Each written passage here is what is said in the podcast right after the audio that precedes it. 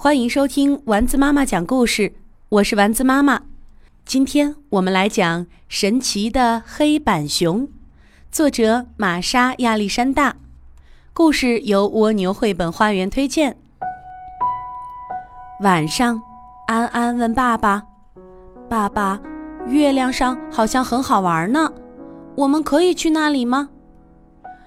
爸爸说：“可是安安。”我不知道怎么建造太空船呢。安安睡着了，在房间里的黑板上画着一只大熊。安安睡着的时候，大熊就从黑板上下来了。他拿起一支粉笔，在黑板上画起来。安安醒了，他问：“黑板熊，现在很晚了，你在画什么呢？”一艘太空船，你正在画零件吗？哇哦，好酷！啊，我知道了，你要把这些搬到外面去组装起来，我可以帮忙吗？黑板熊画出来的零件都变成了真正的零件。黑板熊和安安在月亮下面开始组装太空船。哇哦，我们成功了！黑板熊，你真厉害！我们现在就要出发吗？呃，要是迷路了该怎么办呢？黑板熊拿出一个指南针。哇哦，你画了一个指南针，可以带我们飞到月亮上。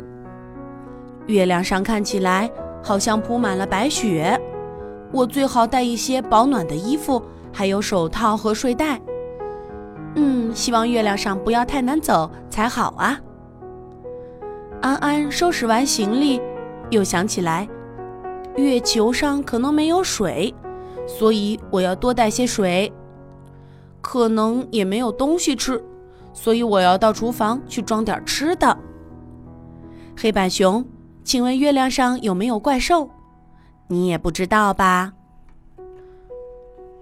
安安把所有的东西放进了太空船，黑板熊也坐了上去。太空船里满满当当，哦，里面好像已经坐不下了。黑板熊，我想我去不了了。你要自己一个人去看看月亮上到底是什么样子吗？没有我陪你去，你会害怕吗？你要小心一点儿，可别撞上星星哦。说完了这些，安安又爬回自己的小床去睡觉了。黑板熊呢？它坐着太空船飞到了月亮上，在月亮上参观完之后，又飞了回来。黑板熊从窗户里爬进安安的小卧室，重新回到了黑板上。只是它不小心在房间里留下了很多很多熊的脚印儿。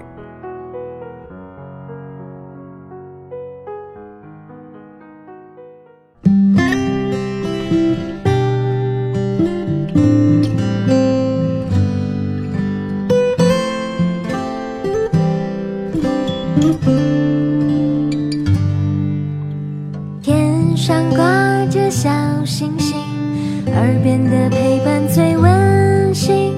闭上眼想象着自己住在美丽的童话。故事里。丸子妈妈讲故事。